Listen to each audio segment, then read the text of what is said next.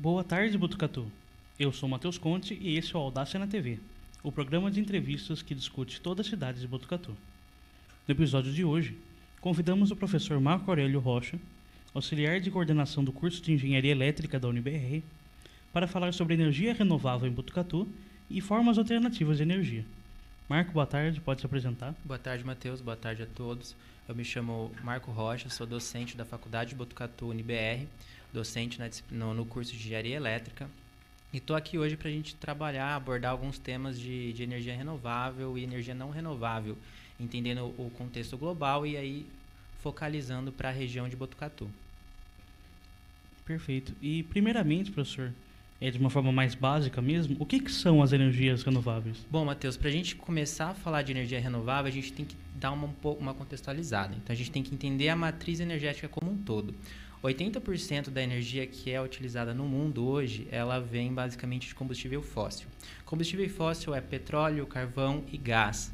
E o que, que esse combustível ele gera? Né? Ele emite gás carbônico e o fato dele ser não renovável quer dizer que a fonte dele, no caso, petróleo, carvão e gás, ela se deteriora e ela acaba. Então, é uma fonte esgotável de energia.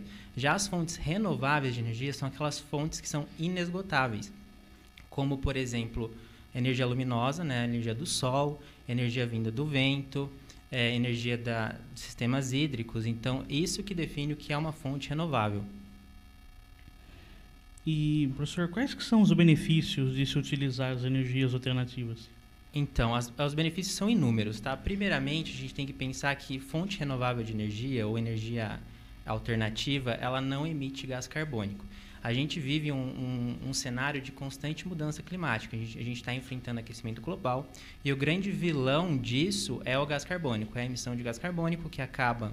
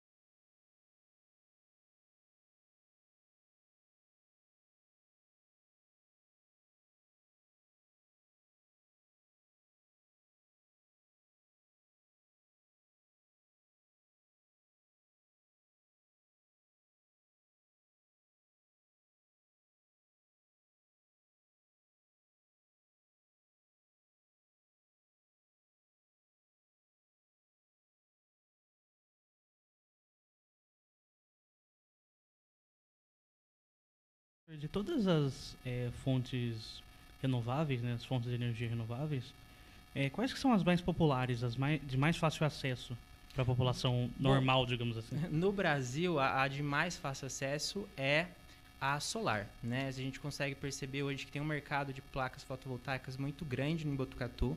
É, a gente tem bastantes empresas que estão é, disponibilizando esse serviço. Além disso, a gente consegue perceber várias casas que têm esse é, utiliza dessa tecnologia.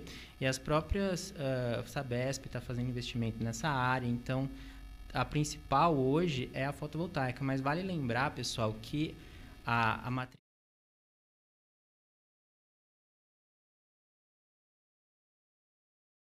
quase que 90% da energia que o Brasil utiliza é renovável, é, vem de, de sistemas hídricos. E a hidrelétrica ela não, ela não gera emissão de gás carbônico. Você pode falar, ah, mas ela não agride o meio ambiente? De fato, ela agride. Tá? Agride como? Quando a gente vai construir aí uma represa para fazer aí a, toda a tecnologia envolvida nessa, nesse tipo de geração, a gente tem que inundar aí uma, uma área bem grande, né? Que a gente acaba perdendo diversos tipos de fauna e flora, então acaba gerando um problema nesse sentido. Além disso, acaba afetando a população ribeirinha a gente parar para pensar, a gente tem a, a, usina de Belo Monte, gerou aí, tem gerado até hoje, né, bastante briga nesse sentido, em que a população ribeirinha teve que deixar seu local e, e acabou perdendo aí bastante, bastante coisa nesse sentido. Mas as principais hoje na região é a hidrelétrica, que a gente é abastecido quase que 100% por ela, E a, a fotovoltaica está com força agora, principalmente no mercado residencial. Então, as pessoas acabam adquirindo essa tecnologia para utilizar na própria casa, para bater na conta de energia, para diminuir o valor da conta de energia. Então, essas seriam as duas principais fontes de, de energia mais palpável, né? Uhum. Mas no mundo como um todo, Matheus, a gente tem a, a eólica. Né? Países da Europa têm investido bastante né, nessa, nessa indústria.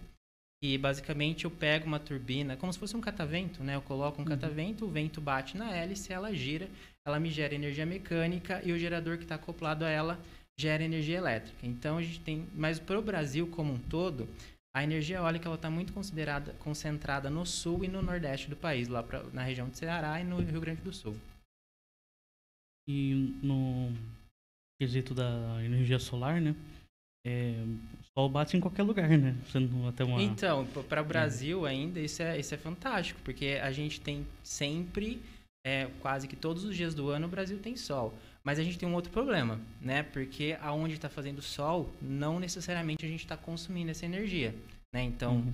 a gente consome muita energia quando? No período da noite, né? E no período da manhã, da manhãzinha, quando a gente acorda e vai, vai para o trabalho, vai tomar um banho, vai sair de casa e exercer atividade.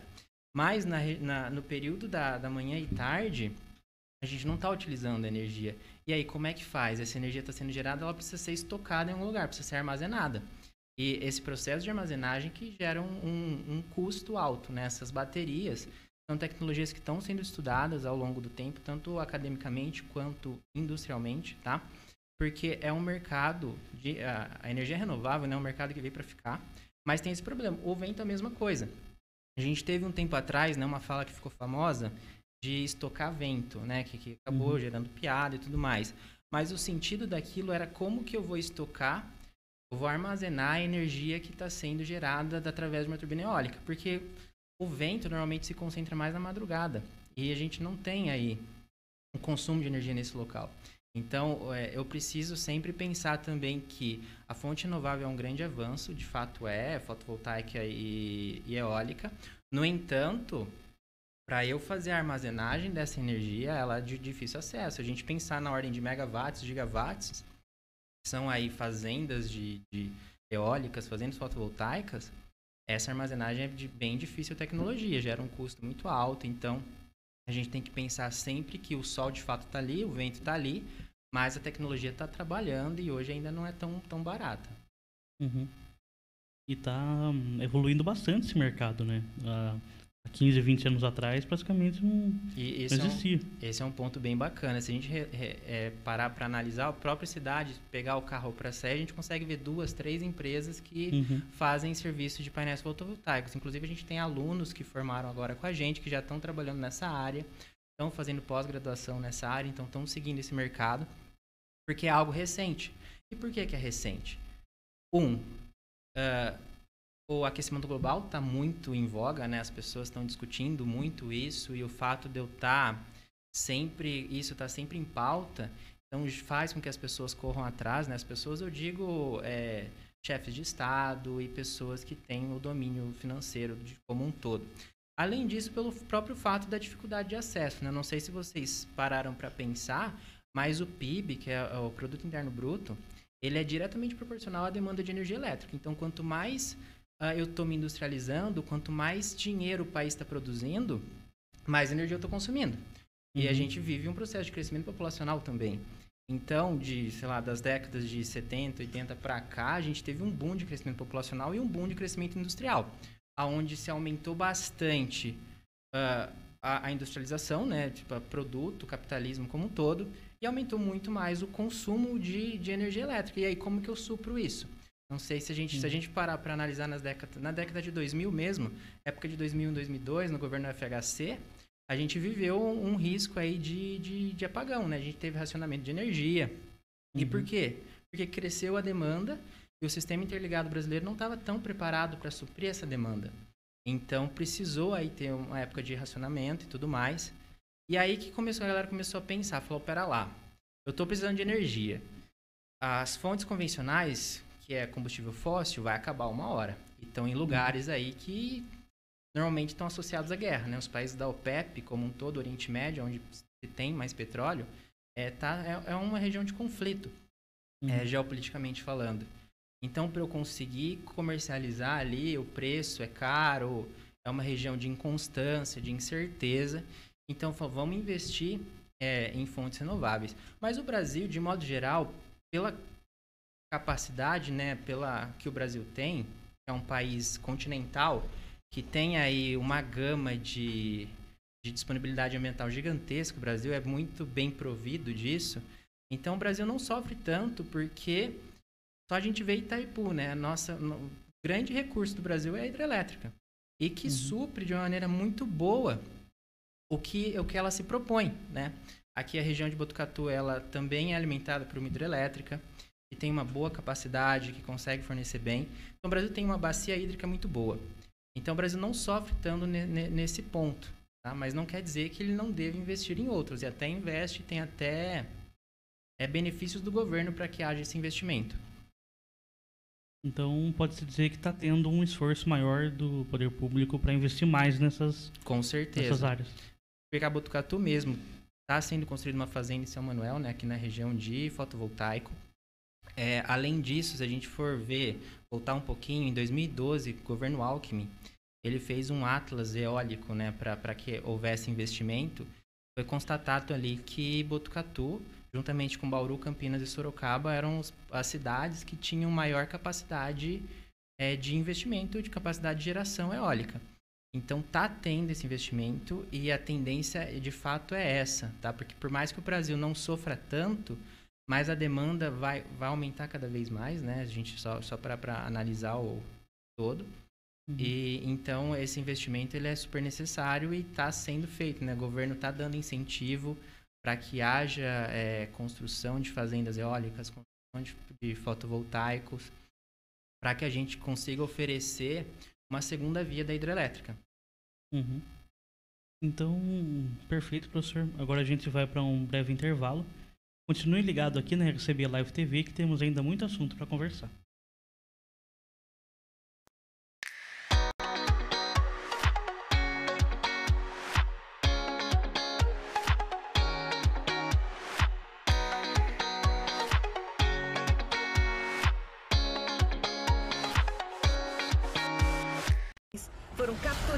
Pelos invasores.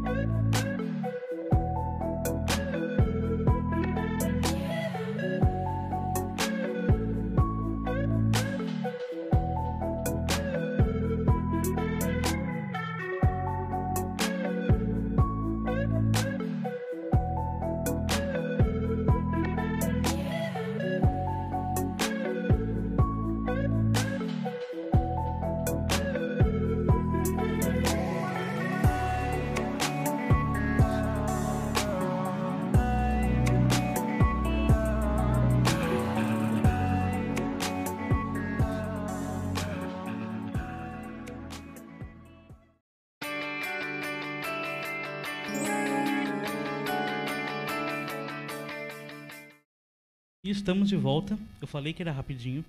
Esse é o Audácia na TV e estamos aqui com o professor Marco Aurélio Rocha, auxiliar de coordenação do curso de Engenharia Elétrica da UniBR. Professor, a gente falou no bloco passado sobre as hidrelétricas, né, que grande parte do Brasil é fomentado por hidrelétricas, inclusive Botucatu, e Botucatu é abastecido pela usina de Chavantes.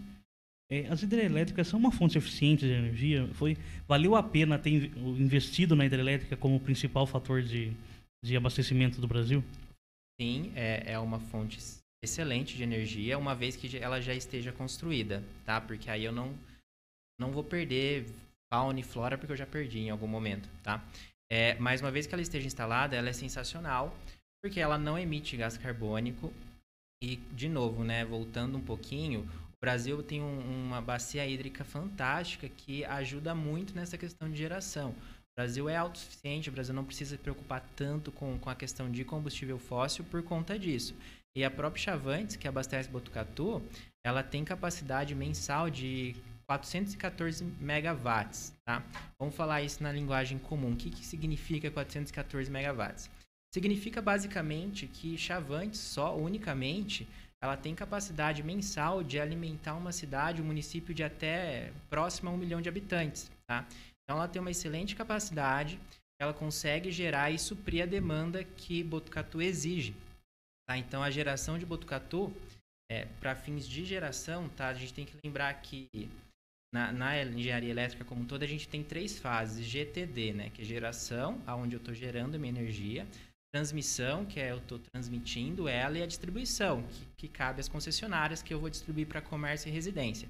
Mas para fins de geração, essa, essa Chavantes, ela tem a capacidade, ela consegue fornecer para Botucatu.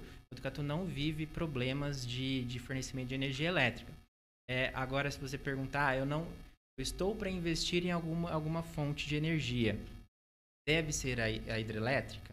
A gente tem que fazer um estudo ambiental da região, fazer um estudo econômico, ver se aquela região possui uma capacidade eólica, né? Então, para que eu instale é, turbinas e não precise alagar nenhuma região, ou se aquela, aquela região ela possui capacidade de intensidade luminosa do sol, então ela tem muita, muita capacidade de sol para que eu invista em fotovoltaico. Então, tem que considerar. Mas uma vez que já esteja instalado é, a, as gerações hidrelétricas, elas são confiáveis, elas conseguem, conseguem gerar. Basicamente, né, como que funciona uma geração? É, eu vou pegar a água, eu tenho uma turbina, tá? A água corre nessa turbina, ela gira. O fato dela girar, eu estou produzindo energia mecânica, né? Eu tenho energia mecânica. Essa turbina ela é acoplada a um gerador de energia, é uma máquina elétrica, basicamente muito parecida com o seu liquidificador na sua casa. E aí, essa energia mecânica ela é convertida em energia elétrica. É assim que funciona. Então, se você parar para pensar, quando você liga o seu liquidificador na tomada da sua casa, você está pegando energia elétrica e está convertendo em energia mecânica. O seu eixo do liquidificador vai começar a girar, certo? É, a máquina elétrica é bidirecional. Se você fizer o processo inverso, se você rotacionar ali o eixo do seu liquidificador, você vai conseguir gerar. Obviamente que tem que ser uma velocidade muito alta e tudo mais. Mas o processo de geração com as máquinas elétricas ela é de fácil acesso, né? É fácil de se gerar energia. Então, se eu tenho o rio, o fluxo do rio passando, eu coloco uma turbina ali, pelo próprio movimento do rio essa turbina gira, eu produzo energia mecânica e converto em energia elétrica. E o mesmo princípio vale para a eólica. Eu tenho vento circulando, esse vento é, incide nas pás, são normalmente três pás. Essa turbina gira, eu tenho produção de energia mecânica e converto para elétrica. Então pode-se dizer que você falou que o que é o potencial de é, geração de, da usina de Chavantes consegue alimentar uma cidade de até um milhão de pessoas, né? Então pode-se dizer que Botucatu está bem servida, né? Exatamente. Com o tanto de, de energia que consegue captar. Para fins de geração está super bem servida. A usina de Chavantes ela tem já uma, uma antiga, né? Tem mais de 50 anos. É, tem uma estrutura ali de tecnologia e até empregabilidade ali muito boa. Então, Botucatu realmente está bem servido nessa questão. E a gente falou um pouco sobre energia eólica, né? Sobre o, o Atlas eólico do governo do estado, uhum. que você falou. É, Botucatu, inclusive, conhecida como cidade dos bons ares. Né? Sim. Né? Existe é, um, É, até onde que é interessante criar um, um parque eólico em Botucatu? Alguma É. coisa nesse sentido, né? Um investimento maior em energia eólica. Essa é uma pergunta muito atual, tá? Em 2012, mais uma vez, o governo Alckmin ainda lançou um atlas eólico, constando aí regiões do estado de São Paulo que seriam viáveis economicamente para que se houvesse investimento. E o que, que seria viável? Ah, basicamente, eu tenho que ter uma constância de vento, tá? Velocidade de vento aí ah, de 6,5 acima metros por segundo, tá? Então, de 6,5 metros por segundo acima. E eu tenho que ter uma constância relativamente alta desse vento. Então, se a gente for analisar esse Atlas econômico que foi votado em 2012, Botucatu, juntamente com Bauru, Campinas e Sorocaba, faz parte das quatro cidades que são as mais, eh, mais viáveis do ponto de vista de capacidade de vento.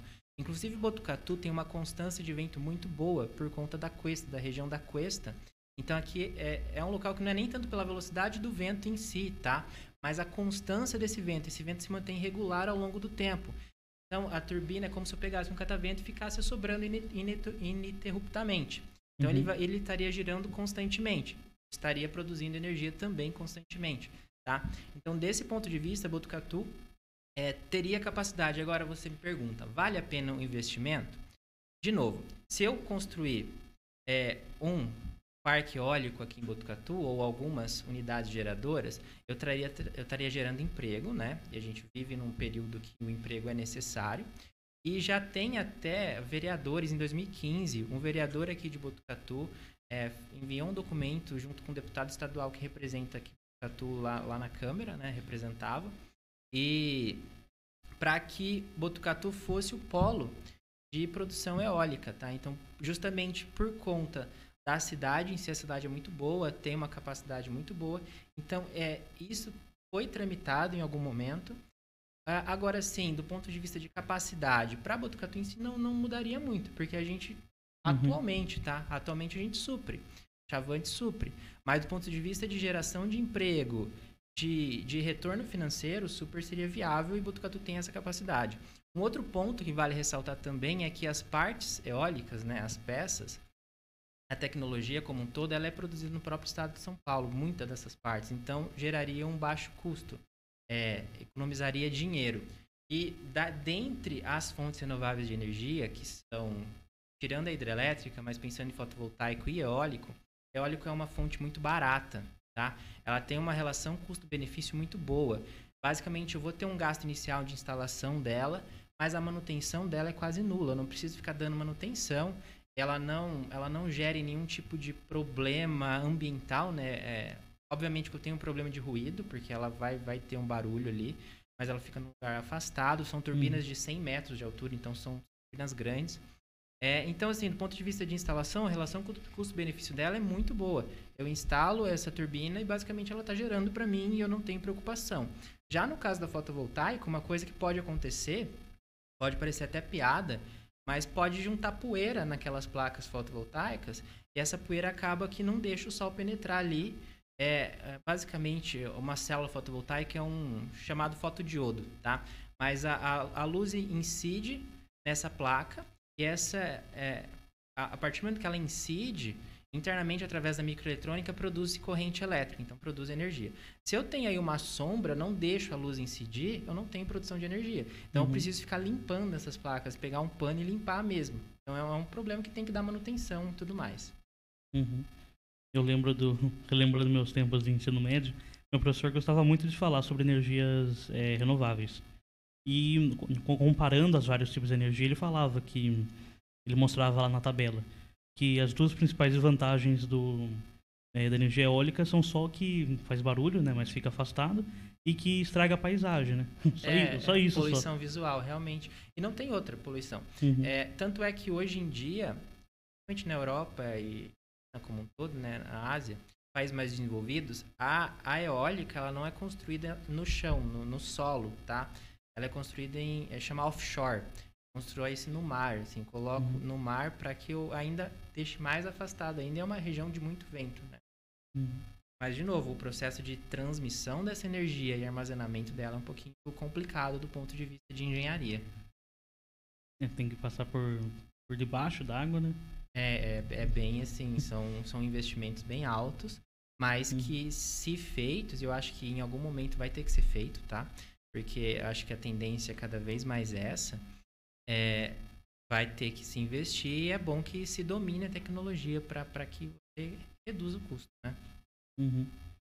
E pegando o gancho, falando em água novamente, é, Botucatu está construindo a represa do Rio Pardo, que por enquanto pretende ser só para abastecimento de água mesmo, mas haveria a possibilidade de criar uma hidrelétrica ali ou precisaria ser uma área maior? Ou precisar de mais fluxo de água? Então, ao longo do Rio Pardo, a gente tem várias PCHs. O que seriam PCHs? Seriam pequenas centrais hidrelétricas. É, então, o que, que eu preciso para ter uma hidrelétrica? Né? Eu preciso de uma turbina, fluxo de água. Esse fluxo de água faz a turbina girar, basicamente. É, no caso da represa de Rio Pardo, que está sendo construída ali onde era a Cachoeira do Véu na Noiva, é, a grande função daquela represa é para alimentar hidricamente Botucatu. É para tornar Botucatu independente e autossuficiente hidricamente. Quem já é morador antigo da cidade lembra que 2014, 2015 foi um ano complicado do ponto de vista hídrico. né? Teve regiões que acabaram ficando sem abastecimento de água e houve algum transtorno. E Botucatu é uma cidade industrial. A gente tem ó, empresas que fazem uso também de água, que muita água. né? Então, a, a represa do Rio Pardo, o objetivo principal dela é tornar Botucatu autossuficiente décadas. Tá? Então, se houver qualquer tipo de estiagem de água, Botucatu está tranquilo, Botucatu ficará lá. Eu estou tranquilo, eu consigo me manter, minha população não vai ficar sem água. Agora você me pergunta, daria para construir? Daria. Viável Uhum. economicamente? Não sei, eu acredito que não, tá? Eu acredito que não porque eu acho que não se torna, não seria necessário. Não, não Uhum. precisaria investir com é, é, geradores, colocar comportas e fazer todo o processo de tecnologia para esse ponto. Mas é, que daria para ser feito, daria. É, o importante é isso, né? Ter a certeza de que vai estar bem suprido. Sim. Não importa o que aconteça, vai estar lá para suprir. né? Porque basicamente, é, ao longo do Rio Pardo, mesmo a gente pegar Santa Cruz do Rio Pardo e as cidades que vêm vindo né, até, até aqui, tem várias pequenas centrais hidrelétricas ao longo desse caminho. E pequenas centrais elétricas, pessoal, é eu colocar uma turbina ali no meio daquele. Não preciso, eu não preciso necessariamente fazer uma represa, tá? Eu posso Uhum. utilizar o próprio fluxo do rio para movimentar isso para mim. Quando eu faço represa, eu quero uma quantidade de geração muito alta, porque daí eu controlo, eu consigo abrir, fechar comporta, consigo aumentar, diminuir, diminuir a produção. Mas do ponto de vista de construção, o próprio fluxo do rio, eu colocando uma turbina ali, eu consigo gerar, tá? Então, que daria para fazer? Sim, daria. Agora, eu acho que o principal objetivo ali, eu acho que tem que ser de fato, é tornar Botucatu autossuficiente hidricamente. E, economicamente falando, eu acredito que não seria viável. Ah, Mas aí é- não, não é um fato, tá? É uma opinião minha baseada no- nos conhecimentos prévios que eu tenho. Então, perfeito. Agora a gente vai para mais um intervalinho e já já voltamos.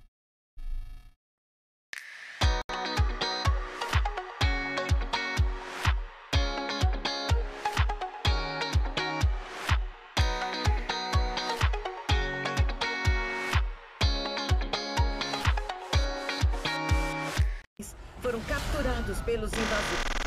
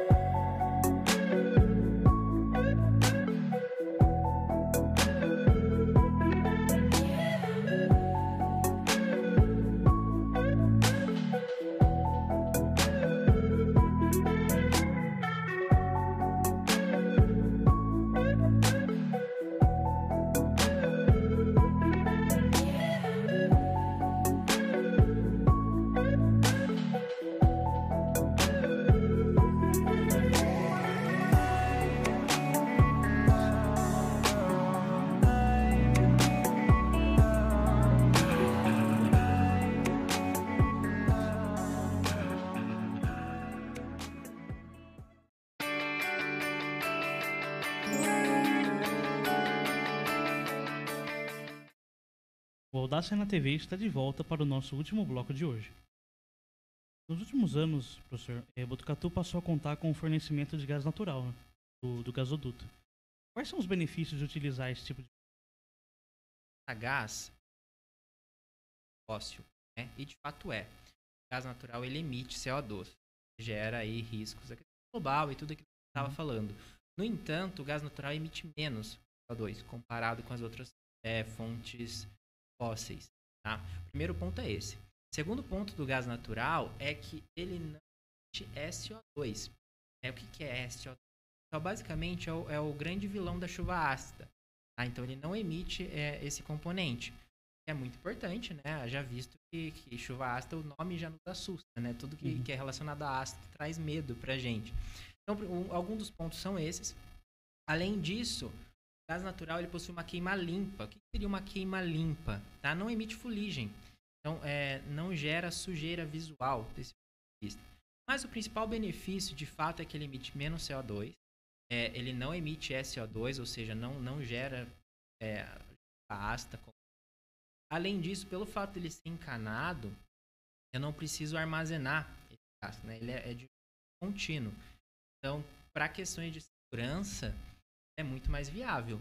Como eu não tenho um estoque de gás, não há tanto risco de explosão ou qualquer coisa, qualquer coisa do gênero. Uhum. Ah, mas e se vazar esse gás? É perigoso? Sim. O gás que vaza é perigoso. No entanto, ele é muito menos denso que o ar. Ou seja, ele é muito mais leve que o ar. Ele, ele sobe, ou seja, a dispersão dele é muito rápida, gerando menos risco de qualquer tipo de acidente. Os benefícios associados a gás natural são esses todos. Segurança, tá? Primeiramente, segurança. Segundamente, ah, ele, e ele não emite a, o grande vilão da chuva ácida. Então, esses os grandes benefícios do gás natural. aproveitando, passando outra experiência pessoal minha, e hum, ali onde eu moro, ali perto de casa, teve uma, uma queda de, de terra mesmo, né? Um deslizamento de terra. E passa um cano de, de gás natural lá. Então a gente nem precisava ter ficado preocupado, então. Já que não, né? Já que não corre tanto risco de... Isso, sim, óbvio que gera preocupação, mas é, pelo fato dele ser denso que o ar, a dispersão é rápida. Uhum. E a gente, a gente sabe, né, que é o próprio nosso caso de cozinha. O problema do vazamento do gás em lugar fechado, forno, né, não sei se já, já viu, uma válvula de segurança. Ficar seguro tempo, ele não... O forno você não consegue ver se está aceso ou cheiro. Se estiver vazando gás, fica tudo tá dentro do forno. Então, quando você abre aquilo um de gás, e aí mas se esse gás está um lugar aberto, tal, por exemplo, possa se mais rápido, o risco de gás natural é mais pelo fato por essa propriedade, né? Se ele subir, a dispersão mais rápida, o risco é, é bem menor. Óbvio que o gás ele, ele é qualquer coisa do gênero pode mais de uma probabilidade disso é do gás natural. Gás natural né? Como E o, esse gás natural que passa por gasodutos, né, que é utilizado nas casas, é sempre o mesmo ou tem vários gases que podem ser utilizados como combustível? não, o gás natural como uma matriz.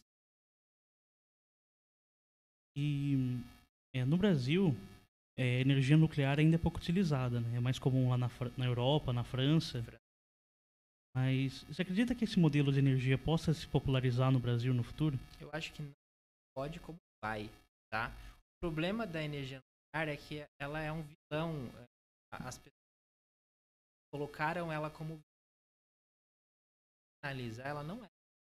Por que que eu tô é, a energia nuclear a se a gente pensar na na é Chernobyl, Fukushima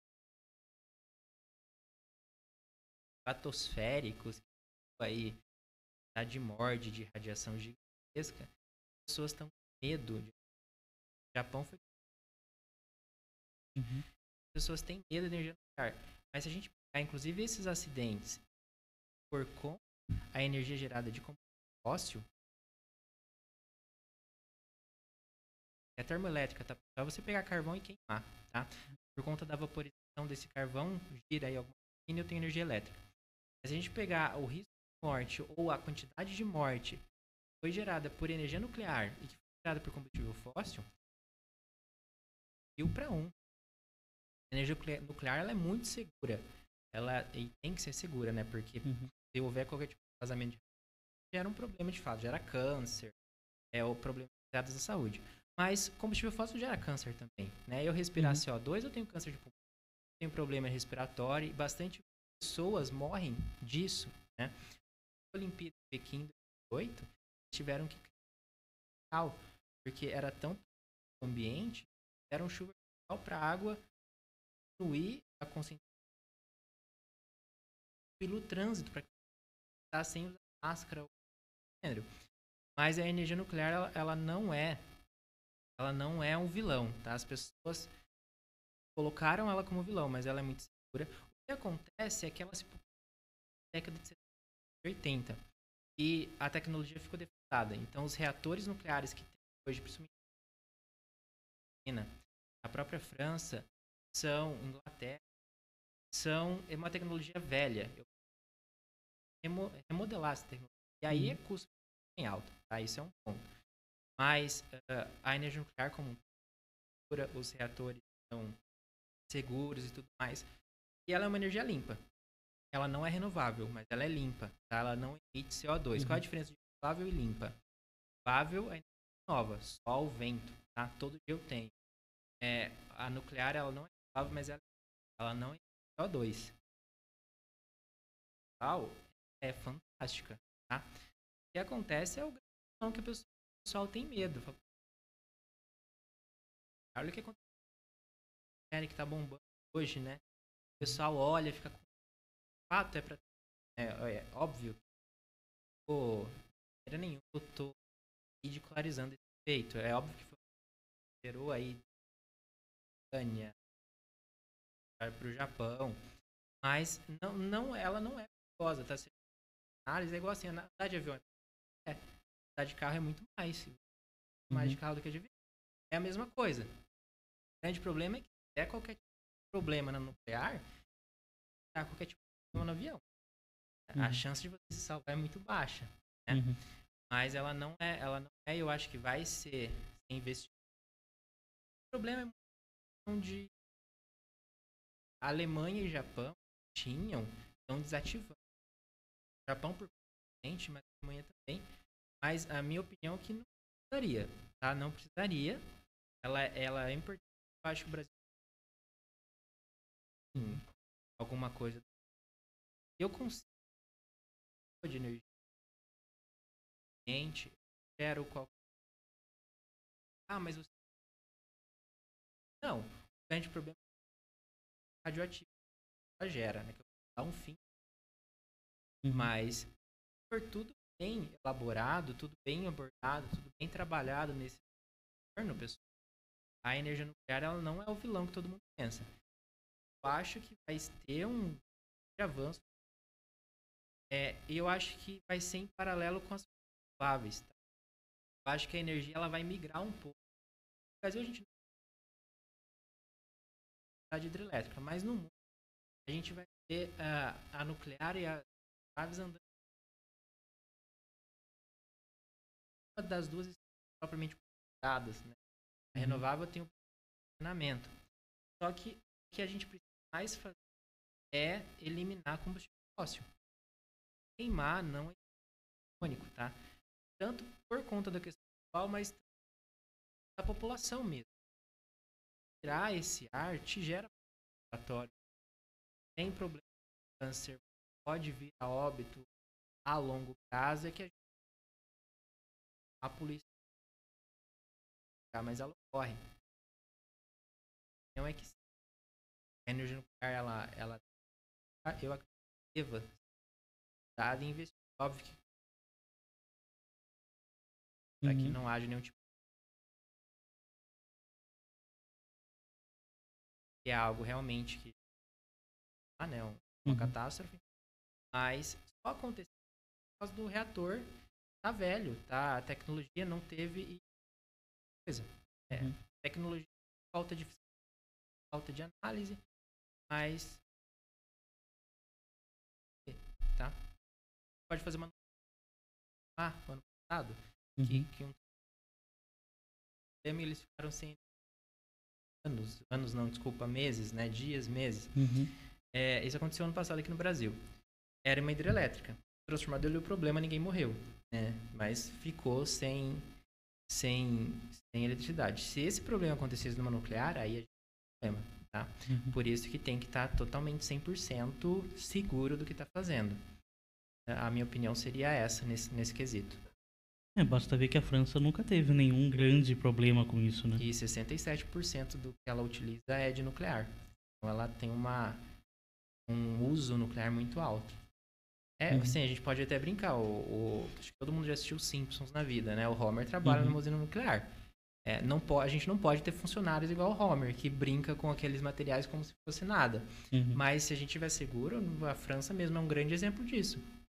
A Alemanha também era muito forte, e o Japão, mas por opinião pública eles estão desativando. A Alemanha investe muito em renovável. Ela está desenvolvendo Uhum. pesquisas muito grandes em, em- E já chegando ao fim da nossa entrevista, professor, é, a atuação da CPFL é muito criticada na nossa cidade. Em, em como que as energias renováveis podem nos ajudar a não ficar dependendo dos serviços convencionais de fornecimento de energia? certo. A gente tem que pensar uma coisa, tá? É, geração é um ponto, distribuição é outro ponto. A, a concessionária, ela atua na distribuição dessa energia, ela não gera, né? A geração vem lá de chavantes e a concessionária distribui.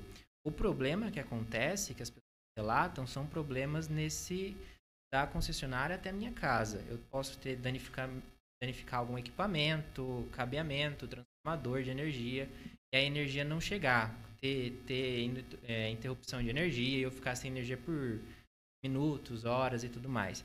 Mas isso não é um problema de geração, isso é um problema de distribuição. E se eu tiver uma, uma geração renovável em Botucatu, quem vai distribuir é a própria, a própria concessionária. Então a gente não, não atua no problema. É, Uhum. O problema vai existir, a gente só trocou a matriz. Saímos de hidrelétrica e fomos para uma, sei lá, para uma eólica ou para uma fotovoltaica. Mas a distribuição, a distribuição continua sendo feita pela concessionária. É, o que dá para ser feito, e eu acho que muitas pessoas já fazem, é eu colocar painéis fotovoltaicos na minha casa, e aí num momento em que eu esteja utilizando o painel fotovoltaico, é, se acontecer qualquer surto na rede, minha casa continua ligada. É, então, a grande vantagem do fotovoltaico é eu diminuir. É como se eu diminuísse a demanda no horário de pico, né? Só que fotovoltaico é aquilo, é totalmente inconsistente. Pode fazer sol, pode não fazer sol. Eu posso estar Uhum. utilizando naquele momento energia, como eu também não posso estar não utilizando.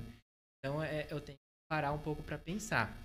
Mas, basicamente, minha opinião é que a fonte renovável, eu posso utilizar ela, eu sendo, eu sendo um gerador, tá? Eu, pessoa física, sendo um gerador, coloco um painel fotovoltaico na minha casa, ela alimenta a minha casa, ou alimenta parte da minha casa, isso ajuda, diminui. ah, eu posso diminuir aí o, o- a demanda de eletricidade vinda da concessionária. Se acontecer qualquer problema no meu bairro, a meu, meu painel pode me, me fornecer desde que haja sol, desde que tenha sido feita a geração e tudo mais. Mas vamos supor, eu tenho lá chavantes que gera hidrelétrica. Eu vou lá, suponha que eu construo uma fazenda eólica aqui em Botucatu. Uhum. A distribuição vai ser feita pelo mesmo, pelo mesmo órgão, pela mesma concessionária. Os problemas, caso existam, vão continuar existindo, porque o fato de eu mudar a geração não quer dizer que eu melhorei em nada. Porque a geração que tem hoje, que é de chavantes, ela supre o que a gente precisa. Não é que não supre, está suprindo. Problema é, no- é nesse intervalo da, da geração da, da, da concessionária até a minha casa. Pode ser que chova, dá um curto-circuito, cai energia, pode ser que o transformador esteja uma péssima manutenção, pode ser que os cabeamentos não tenham sido trocados, qualquer coisa do gênero, e aí sim há um problema. Mas eu não vejo que as fontes renováveis são uma alternativa para esse tipo de reclamação, tá? Eu vejo que ela é uma alternativa para uma geração, para que eu tenha mais geração, para que eu consiga suprir mais demanda de eletricidade. No entanto, se a gente for analisar o hoje, o agora, o que está sendo feito já está está sendo gerado já é a nossa demanda. O problema é nesse entorno, tá? E aí eu migrar de fonte, não, eu não estaria fazendo nada além de uh, mudar, mudar, trocar seis por meia dúzia, tá? Mas uhum. o problema não foi resolvido. O problema é de, mais uma vez, distribuição até a minha casa. Perfeito? Perfeito. Então, com isso a gente encerra mais esse Audácia na TV, o programa que discute Botucatu.